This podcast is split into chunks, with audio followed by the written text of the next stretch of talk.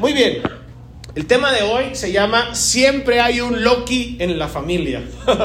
un Loki, no un loco. ¿Estamos de acuerdo? Y hoy, hermanos, terminamos la serie de lo que aprendí de mis vacaciones, lo que mis vacaciones me enseñaron. Entonces, hemos tocado algunos temas de este tipo y hoy quiero terminar esta serie con este tema. Siempre hay un Loki en la familia. Pero quiero avisarles que el próximo domingo y este miércoles que viene vamos a iniciar de manera simultánea dos series.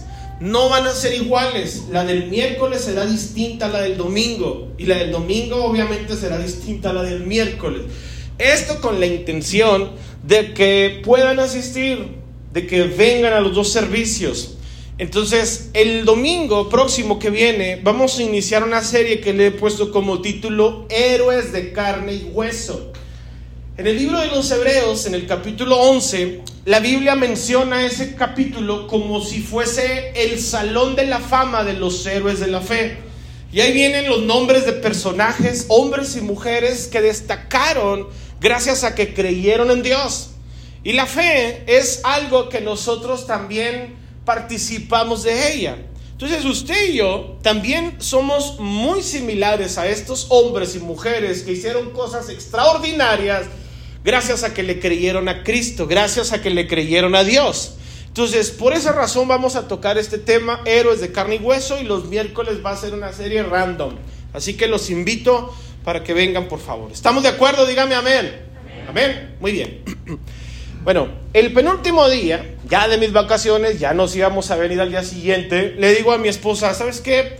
Este, pues a los niños les gusta mucho la alberca, hay un lugar muy agradable para eso.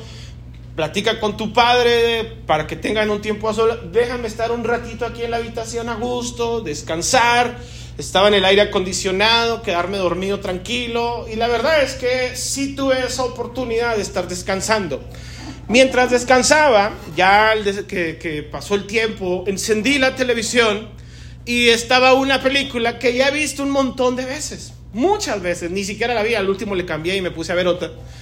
Entonces, en esa película, que seguramente la mayoría de los que están aquí la han visto, y si no les voy a explicar un poquito para que todos entendamos este contexto.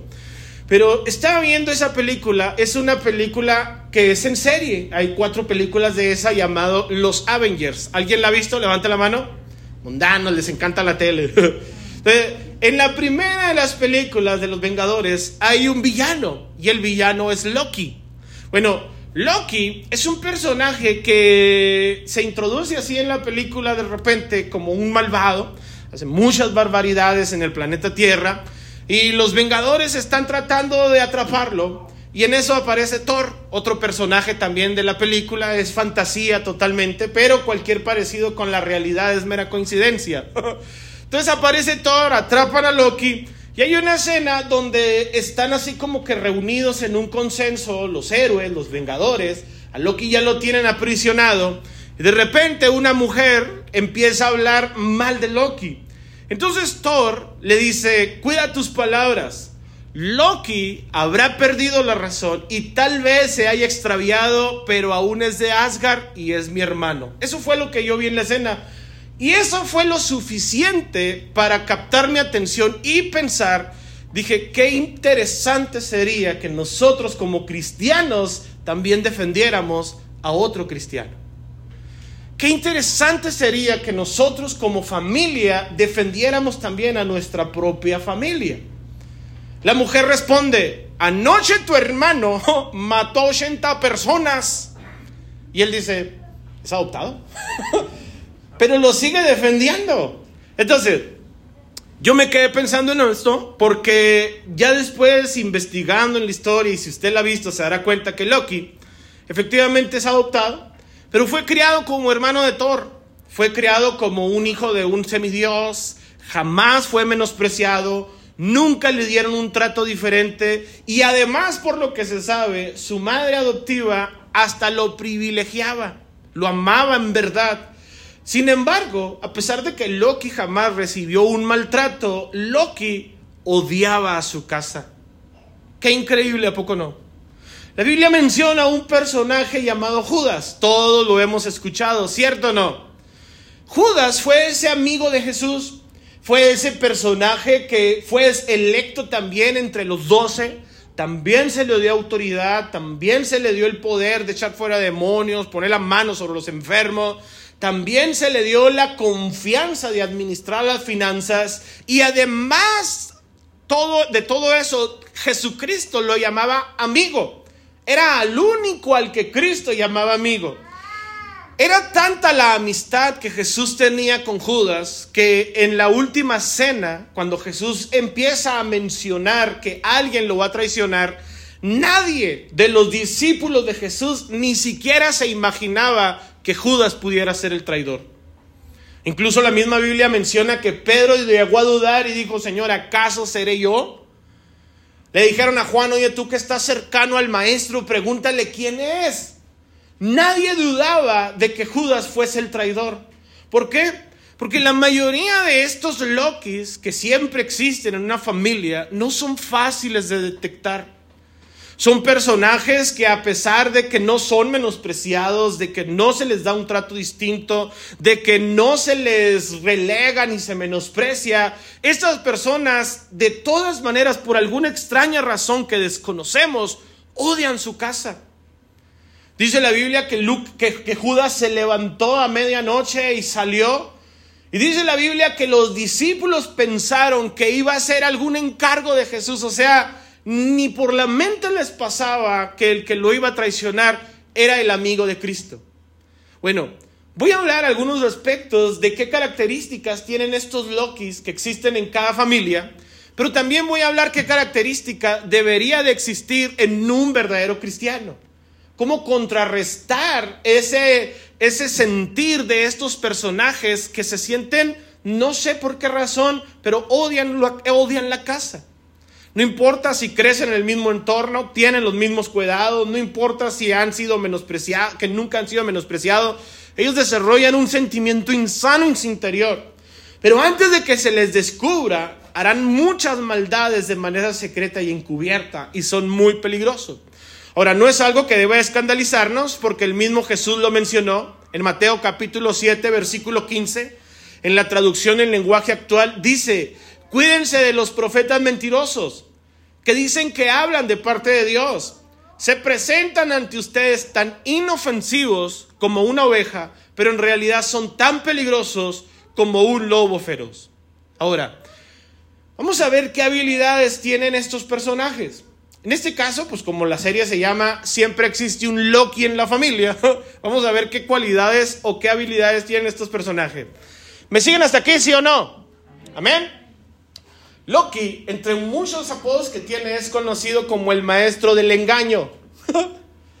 Fíjese, Thor en la película tenía personas que le apreciaban y le eran leales.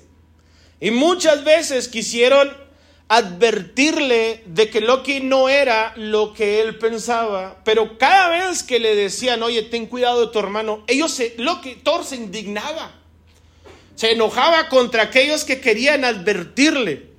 Eso era porque Loki se mostraba como amigo, se mostraba como hermano, como confiable delante de Thor y su familia. Y ellos pensaban, es imposible que Loki sea capaz de hacer todo lo que los demás menciona de él. Por eso, entre los demás, Loki era conocido como el maestro del engaño, porque tenía la habilidad de hacer eh, que la familia de él creyera que él era bueno, que era imposible. ¿Cómo se atreven a decirme esto de Loki? No, es que ustedes no lo conocen como yo. ¿Explico? Fíjese lo que dice la Biblia en Miqueas, capítulo 7, versículo 5, nueva traducción viviente. Miqueas, capítulo 7, versículo 5. Dice, no confíen en nadie, ni en su mejor amigo, ni siquiera en su esposa. Levanten la mano los que están casados. Ahora, levanten la mano los que tienen amigos. Pues dice la Biblia que no deben de confiar en nadie. Dice, pues el hijo desprecia a su padre, la hija se revela contra su madre, la nuera reta a su suegra y sus enemigos están dentro de dónde. Ahora, ¿se imagina usted que los peores enemigos son los de adentro? Fíjese qué curioso, pero la Biblia relata esto no como tratándose de un consejo universal, sino de un consejo para ser expresadamente o expresamente aplicado en tiempos de apostasía. En los tiempos cuando una persona, por alguna razón, se disgusta, se voltea. Y cuando esta persona se disgusta y se voltea, entonces empieza a manifestarse así. Empieza a tener ese mismo sentir de que es confiable, de que es amigable, de que es una buena persona, pero su intención oculta es dañarlo, es perjudicarlo. Usted no lo alcanza a notar. Y cuando alguien trata de advertirle, usted se molesta contra quien le advierte. Fíjese lo que sucede. La realidad de las cosas en México, observe bien este dato, tenemos los más altos niveles de violencia contra las mujeres a nivel mundial. Un país de libertades, pero un país muy feminista. Un país donde ser mujer es difícil. Pero ¿sabe qué es lo aterrador? Que casi el 95% de las mujeres que han sufrido violencia, que han sido violentadas, violadas, maltratadas o asesinadas, no han sido por un extraño. Ha sido por personas cercanas a ellas, por un padrastro, por un novio, por un vecino, por un tío y en el peor de los casos por sus propios padres. Es increíble este dato, pero quienes deben cuidarse mutuamente, en quien uno debería considerar un refugio, un lugar seguro, en ocasiones son las personas que más daño terminan haciendo. Pero fíjese lo siguiente, así como en la película cuando le dicen a Thor, oye, tu hermano no es esto, y Thor los agarra del cuello y casi los mata por atreverse a hablar incluso de su hermano, lo mismo sucede, mis amados, cuando una jovencita, cuando una mujer, cuando alguien le dice, oye mamá, oye, me siento, me, maltrata, mi tío me mira mal, me toca, mi papá mira cómo quiere hacer algo conmigo. Curiosamente, en lugar de creerles que nos están confesando un, un delito, un daño, defendemos al agresor. ¿Cómo te atreves a pensar así de él? Y hasta le dicen que es una mentirosa, que cómo se atreve a levantar ese falso. ¿Por qué razón? Porque delante de los demás se ven confiables. Se ven como honorables, como buenas personas, como intachables, incapaces de hacer eso. Pero nos hemos dado cuenta que ese tipo de personas que se atreven a abrir sus labios para decir esto está pasando, son victimizadas y en los peores casos ultimadas. Ellas mismas se quitan la vida o son asesinadas por sus agresores. ¿Por qué? Porque se atrevieron a abrir sus labios. Lamentablemente, mis amados, no solamente sucede en la casa, también sucede en la iglesia. Y cuando uno trata de advertirles, se enojan contra quien les advierte. Fíjese, la Biblia menciona, Caín mató a Abel. Caín era hermano carnal de Abel, le tenía odio y lo mató. Jacob odiaba a Esaú porque nació primero Nada más porque nació unos minutos antes que él. Y toda la vida conspiró para robarle su primogenitura. Los hermanos de José lo querían muerto. Sino porque un hermano sintió pena y dijo, no, no hay que matarlo, mejor hay que venderlo. David sufrió el menosprecio de sus hermanos y por lo que sabemos hasta de sus padres. Observe que esta tendencia, mis amados, es algo general a veces los peores enemigos están en casa. Y nosotros, mis amados, deberíamos de empezar a escuchar, no a mí si quiere, debería empezar a escuchar la voz de Dios. Fíjese lo que dice la Biblia en Judas, en Judas versículo 11. Judas no tiene capítulo, si quiere capítulo 1, nada más es una sola carta. Judas, versículo 11, nueva traducción viviente. Dice, ¿qué aflicción les espera pues siguen los pasos de Caín, quien mató a su hermano, al igual que Balaam engaña a la gente por dinero y como Coré pertenecen en su propia rebelión. Estos tres personajes que la Biblia menciona tienen algo en común. Son capaces de atentar contra su propia familia. Balaam era un profeta que estaba eh, que su oficio era bendecir a la nación, actuar a favor de la nación. Pero por unos cuantos pesos se atrevió a intentar maldecir a Israel. Dios no se lo, Dios no se lo permitió. Usted conoce la historia, hizo que la misma burra hablara y le dijera, oye, ¿por qué me golpeas? No te puedo dejar pasar porque hay un ángel que me impide hacerlo. Pero lo que estás haciendo está mal. Caín lo que hizo, mató a su hermano Abel. Coré fueron los que levantaron la cizaña para, para manifestar su odio hacia Moisés, ante su líder. Estas personas trabajan, mis amados, de manera oculta, que ante los demás se hacen, se hacen pasar como honorables, como confiables, como impecables. Pero tienen, mis amados, una intención de acabarlos, de destruirlos. Ahora, nosotros tenemos, gracias a Dios, el ejemplo de nuestro Señor Jesucristo. Dice la Biblia que Jesús hizo algo por Judas como un intento por salvarlo, brindarle su amistad. Era imposible que sucediera algo con Jesús que Jesús no permitiera. Jesús quería, sabía, Jesús él tenía la seguridad de que él no se va a perder jamás, nadie le va a hacer daño, ni el mismo diablo puede atentar contra él, si él no lo permite. Pero lo que hacía Jesús era intentar salvar a Judas. Por eso no lo relegó, por eso le dio autoridad, depositó confianza en él y hasta le dio su amistad. Como un último intento por salvarlo, como diciéndole, Judas, si te pierdes es por ti, no por mí. Yo voy a seguir en el mismo lugar. Después de esto ascenderé a mi trono de gloria y volveré a donde estuve antes. Pero si te pierdes es por tu condición. Yo te estoy dando todos los beneficios para que te salves. Mas sin embargo, yo no sé por qué razón, aún con la confianza y la amistad que Jesús depositaba en él, odiaba a Jesús. Es increíble, ¿sí o no? Pero se mostraba como amigo. Cuando llegó al Getsemaní a traicionarlo, ¿cómo llegó Judas? como un amigo. Hasta lo besó con toda confianza el descarado. Y Jesús lo sabía. No se molestó. No, jamás Jesús ni siquiera le sugirió una indirecta a Judas.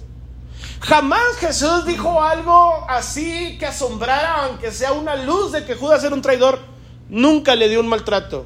¿Por qué razón? Porque nosotros como cristianos sabemos que cuando Jesús comenzó su ministerio y fue al desierto para ser tentado por Satanás, Jesús siempre declaró, no solamente de pan vive el hombre, lo único que me interesa es hacer la voluntad de mi Padre. Pues nosotros como cristianos tenemos que comprender lo siguiente. La Biblia menciona ahí en el Salmo 118, versículo 8 en la nueva traducción viviente, Salmo 118, 8, nueva traducción viviente. Dice, es mejor refugiarse en el Señor que confiar en la gente. ¿Cuántos dicen amén a eso? Es mejor refugiarse en el Señor que confiar en príncipes. La Biblia tiene como 1189 capítulos.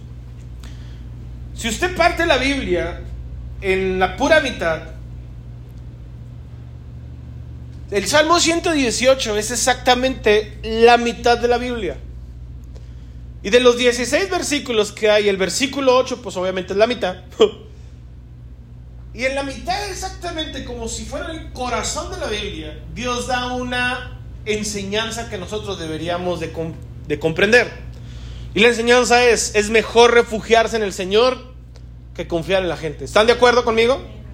Ahora, la mayoría de los que estamos aquí tienen hijos. Levanten la mano los que tienen hijos. ¿Cuántas veces tú con tu ojo de padre le has dicho a tus hijos, no te juntes con él? ¿Cuántas veces? Levanten la mano los que sí alguna vez le han hecho esa recomendación. Ahora, quiero que por favor levanten la mano los que le han hecho caso.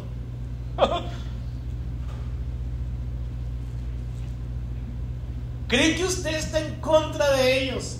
Usted es su padre, el que los ama el que daría la vida por ellos. Lo único que hace usted es advertirle, pero no le hacen caso. ¿Sabe por qué razón? Porque están influenciados por la influencia naturalmente de ellos, valga la redundancia. Loki era una terrible influencia. Era capaz de hacer que los más leales amigos, los más patrióticos, los que tenían las mejores relaciones, pelearan entre sí gracias a su poder de envenenar la mente de quienes los escuchaban. Usted recordará que en esa escena, en esa película de los Vengadores, traía un cetro, ¿sí o no? Se la ponía así como en el corazón de las personas y hasta los ojos se les ponían en negro y se volteaban y lo obedecían lealmente. El poder que utiliza Satanás, mis amados, es la lengua. Tiene un convencimiento espectacular. Es una terrible influencia. Fue capaz, dice la Biblia, de convencer a la tercera parte de los ángeles en el cielo. Usted y yo luchamos por ir al cielo. ¿Cuántos dicen amén a eso? Los que ya estaban en el cielo fueron convencidos por Satanás para abandonar el cielo. ¿Cómo estará el rollo? Es una terrible influencia. Judas, en el versículo 12, en la nueva traducción viviente, dice, Judas, versículo 12, nueva traducción viviente, cuando estos individuos participan con ustedes en sus comidas de compañerismo, las cuales conmemoran el amor del Señor, son como arrecifes peligrosos que pueden hacerlos naufragar. Son como pastores que no tienen vergüenza y que solo se preocupan por sí mismos. Son como nubes que pasan sobre la tierra sin dar lluvia. Son como árboles en el otoño doblemente muertos porque no dan fruto y han sido arrancados de raíz. Son como violentas olas del mar que arrojan la espuma de sus actos vergonzosos son como estrellas que han perdido su rumbo, condenadas para siempre a la más negra oscuridad. O sea, la Biblia dice, son muy peligrosos. El meme dice, no hagas eso, es peligroso. Pero de todas maneras nosotros decimos, no, conmigo no va a pasar. ¿Por qué? Porque es la tendencia natural a desafiar el consejo. Mi hijo, no hagas eso, no te juntes con él no te atrevas a hablar mal de mi amigo, tú no lo conoces. ¿Sí o no? Es que si tú la conocieras, si tú lo conocieras como yo lo conozco, y lamentablemente usted conoce el desenlace, pues hay una escena donde, Thor le dice a Loki, tus palabras son como veneno, como niebla. Es difícil distinguir la verdad de la mentira. Lo quiera el maestro del engaño, si algo sabe es embaucar. ¿Estamos de acuerdo, sí o no? Bueno, pues esas personas que siempre hay un Loki en la familia, pues tienen un padre. La Biblia menciona, vosotros son de vuestro padre el diablo. Eso dijo el Señor Jesucristo, ¿sí o no? Eso significa que existen dos simientes en la vida. O eres de Dios o eres del diablo. Levanten la mano los que son del diablo, dígame amén. Ahora, ¿usted sabe verdaderamente que, que verdaderamente somos de Dios? ¿Por qué nosotros no pensamos que entre nosotros pudiera ser alguien, uno, dos, varios, que a lo mejor son del diablo? ¿Sabe por qué no? Porque estamos en la iglesia, es imposible, decimos nosotros. Porque el diablo tiene dos cuernos, tiene un tridente en la mano, tiene una cola puntiaguda, es rojo y huele a azufre. Voltea a alguien. Bueno, la hermana viene rojo, pero no es el diablo. Eso creo. Voltea a alguien que tenga las características del diablo en ese lugar. Nadie. ¿Por qué? Porque el diablo no es como lo dibujan. La Biblia dice que Satanás tiene la habilidad de transformarse como un ministro de luz. En Job capítulo 1, ya se lo he explicado en otra ocasión, menciona que los ángeles de Dios o los hijos de Dios desfilaban delante de Dios y entre ellos iba el diablo. Nadie lo identificó, solamente Dios. ¿Cree usted que tendrá la habilidad de identificar al diablo si el diablo le aconseja? ¿Qué opinan ustedes? Pastor, ¿usted cree que el diablo me aconsejará a mí? Es el maestro del engaño. A veces confiamos en quienes no debiéramos. Fíjese lo que dice la Biblia en Romanos capítulo 3, versículo 13, nueva traducción viviente. Lo que hablan es repugnante como el mal olor de una tumba abierta. Su lengua está llena de mentiras. Veneno de serpientes gotea de sus labios. Su boca está llena de maldición y amargura. Cuando una persona hablar así, como la Biblia lo menciona, rápido nos daríamos cuenta. Pero la realidad de las cosas, mis amados, es que una tumba o un veneno, por así llamarlo, es algo no solamente de las cosas repugnantes que hablan o que dicen, sino del efecto que causa sobre nuestras vidas de quienes las escuchamos. Y mire, son tan eficaces este tipo de personas que uno de mis trabajos como pastor es, ir, es, es visitar, es ir a visitar a personas y sobre todo a personas que por alguna razón han dejado de asistir a la iglesia. Cuando dejan de asistir, voy, trato de averiguar qué es lo que sucede. La gran mayoría no me dice nada, no me dice el por qué, luego vamos, pero quienes sí se atreven me han contado cosas como, mire, pues lo voy a decir, la neta. Es que ahí Allí en la congregación, el otro día un hermano me dijo, ¿no te da vergüenza asistir a la iglesia así como eres? Y la neta, pastor, sí me sentí mal. Y por esa razón dije, tiene razón. Estoy siendo una piedra de tropiezo, ya no voy a ir. El hermano deja de asistir y el otro campante como si nada. El otro día también preguntaba a otra persona, son personas distintas, no le voy a decir quiénes, obviamente. Hablando con ella le digo, oye, este, ¿por qué ya no vas a la iglesia? Pastor, le voy a decir la neta, yo no voy a ir porque ahí está Manganito y Funganito. ¿Y qué tiene? Ay, si usted supiera todo lo que me han dicho y han hecho. ¿Y por qué no me lo dice? No, pastor, mire, la neta mejor, así déjelo, voy a ir a otra iglesia. El otro día otra persona que tenía también esta misma intención de ya no acercarse a la iglesia, dijo, pastor, es que la neta la otra vez estaba, me dijeron, yo no sé ni a qué vienes. Y luego lo peor es que es alguien que está dentro. Son gente que está dentro. ¿Por qué razón? Porque siempre hay Lokis. ¿En dónde? siempre hay un Loki en la familia. Ahora, la iglesia de la victoria no es la excepción. Y de allí surgen ciertas preguntas. Y la pregunta única que me llama a mí la atención es, ¿por qué son así? Puede ser que porque ya estén inventados por el diablo, pero a veces es por frustración, a veces es resentimiento, otras veces es por envidia. Hay gente, mis hermanos, que ustedes tienen que aprender a ver esto. Hay gente que quiere lo que tú tienes. Y tú a lo mejor en tu mente puedes decir, pero ¿qué tengo? Una casa igual que la de ellos, chiquita, un trabajo que, que, pues ahí va, un carro que a veces va él y yo también. No sé por qué me envidian, ¿qué me podrán envidiar? Pues hay gente que te envidia lo que tú tienes. Y no necesariamente cosas materiales, a veces te envidian tu paz, tu familia, tu increíble carisma, tu tenacidad, no sé, te envidian. Les he contado la anécdota de la luciérnaga. Una víbora correteaba una luciérnaga por todo el bosque hasta que un día la luciérnaga le dijo, oye, ya basta, ya basta, me vas a comer, cómeme, ¿qué tiene? Pero antes de comerme quiero hacerte una pregunta, ¿por qué me persigues? Tú ni siquiera comes insectos. y luego le respondió, únicamente dice, te persigo porque no soporto que brilles. Es todo. Bueno, pues hay gente que odia tu luz. Hay gente que odia lo que eres, por eso está frustrada, resentida, por eso te envidia. Loki admiraba a su hermano, pero al no poder ser como él, se frustra y su frustración la convierte en odio. Ese es el paso que sigue a continuación. Su frustración lo convierte en hacerle daño. Fíjese lo increíble. Dice un dicho que del amor al odio hay solamente un paso, ¿cierto?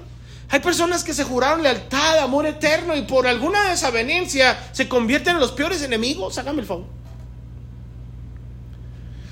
Pues yo le quiero decir a usted que si el mundo te odia por causa de Cristo, está bien que te odien y hasta gozoso deberías estar. Me odian porque soy cristiano. Pero si hay gente que odia a Cristo por causa tuya, vergüenza debería darte y estás en un terrible problema. En un terrible problema. Porque hoy en día la gente quiere todo con la iglesia, pero, perdón, todo con Cristo, pero nada con la iglesia. No, yo no soy cristiano, pues la neta, discúlpeme. No voy a poder ir ahí. ¿Pero por qué? No, porque fulano, mangano, perengano, por... No, si usted los conoce, miren, pastor, así deje... Es más, no quería ni decirlo, pastor. Me quería ir en paz, en secreto, tranquilo, déjeme ir. Pero lo terrible es que dijera uno, bueno, pues aquí en la iglesia la victoria es donde están. No, a donde quiera que vaya va a haber gente así. ¿Por qué? Porque es necesario, dijo el Señor, que el trigo y la cizaña crezcan como juntos. ¿Usted es capaz de descubrir la cizaña? Pues si no somos capaces de descubrir al diablo, pues nosotros, mis amados, debemos de comprender que Dios nos está a nosotros fogueando. Dios conoce tu capacidad, sabe tu potencial, sabe lo que puedes lograr hacer, sabes el carisma hasta donde Dios te puede llevar. Dios sabe lo que eres. ¿Cuántos dicen amén? Pero el diablo también lo sabe. Y el diablo no quiere verte triunfar. No quiere verte feliz. El diablo no quiere que seas prosperado. No quieres que te vaya bien. El diablo te odia. Porque el diablo también ha visto tu potencial y él tiene miedo de que lo desarrolles, de que lo destaques. ¿Y qué es lo que hace? Al no poder ser como tú, quiere que tú seas como él. Te frena, te frustra, te obstaculiza, te pone el pie. Ahora, ya hablamos lo suficiente de Loki, ¿estamos de acuerdo? Thor, sin embargo, no importaba, amaba a su hermano y lo amó hasta el último momento. Lo mismo nosotros como cristianos tenemos a Jesús en nuestro corazón. Nosotros no podemos ser afectados por ellos. Por eso la Biblia dice, no te conviertas a ellos. Jeremías capítulo 15, versículo 19, nueva traducción viviente, dice, esto responde el Señor, si regresas a mí, te restauraré para que puedas continuar sirviéndome. Si hablas palabras beneficiosas en vez de palabras despreciables, serás mi vocero. Tienes que influir en ellos. No dejes que ellos influyan en ti.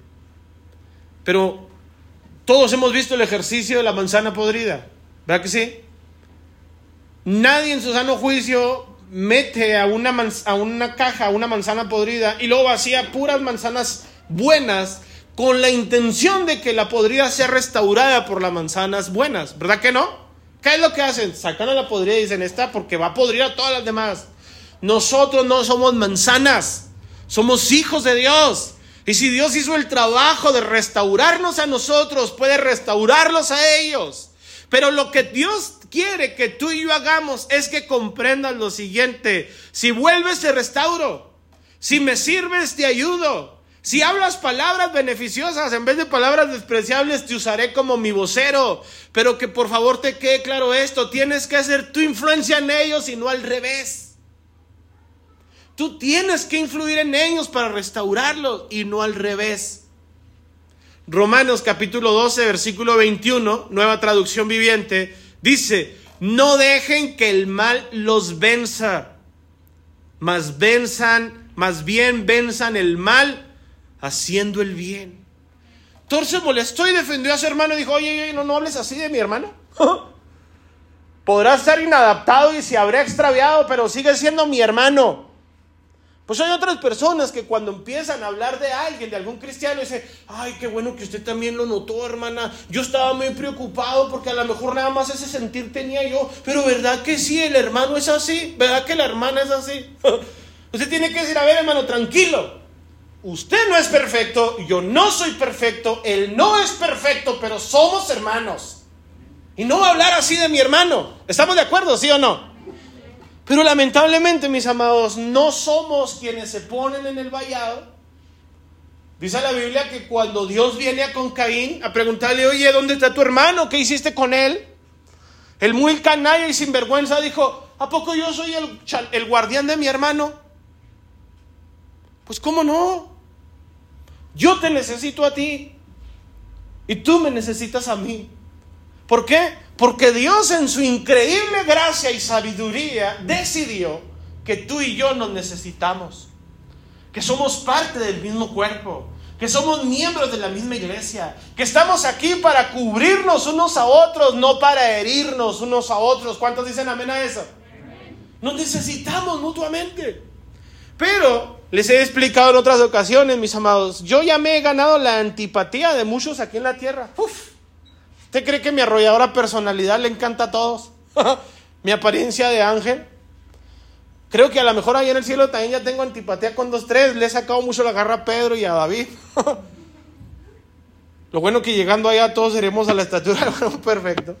Pero usted aquí en la tierra tampoco es, mi hermano, una moneda de oro, una perita tan dulce. También tiene fallas, también tiene errores, también tiene situaciones adversas, complicadas, difíciles. Pero usted y yo nos podemos cuidar, nos podemos proteger. Yo se los he expresado, yo tengo amigos pastores. Y, uno, y, varios amigos de ellos son amigos de iglesias grandes, de las conocidas mega iglesias. Y varios varias familias o congregantes que han querido venir a platicar conmigo, yo les digo, hable con su pastor. Porque todo lo que usted me diga de su pastor, yo se lo voy a decir a él. Pero si usted está de acuerdo que está diciendo esto, lo va a tener que sostener delante de mí porque se lo voy a decir. Si yo fuera otra clase de persona, yo le diría, pues véngase para acá.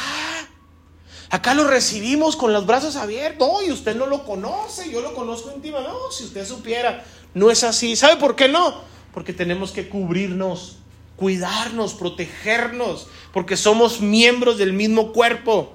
Gálatas capítulo 6, versículo 1, nueva traducción vivientes dice, Gálatas 6, 1. ¿Cuántos están despiertos todavía? Dígame amén. Dice, amados hermanos, si otro creyente está dominado por algún pecado, ustedes que son espirituales deberían ayudarlo a volver al camino recto con ternura y humildad. Y tengan mucho cuidado de no caer ustedes en la misma tentación. Ayúdense a llevar los unos las cargas de los otros y obedezcan de esa manera la ley de Cristo. Si te crees demasiado importante para ayudar a alguien, solo te engañas a ti mismo. No eres tan importante. Mire, voy a terminar con esto. Hay un caso muy sonado en la iglesia a nivel mundial que es conocido el caso del pastor que está detenido en los Estados Unidos, el, pastor de la iglesia la luz del mundo. ¿Cuántos la han escuchado esa noticia? Levante la mano nomás para saber. Bueno, ¿saben qué es lo increíble, lo importante y hasta lo admirable? No voy a hablar si es culpable o no. ¿Estamos de acuerdo?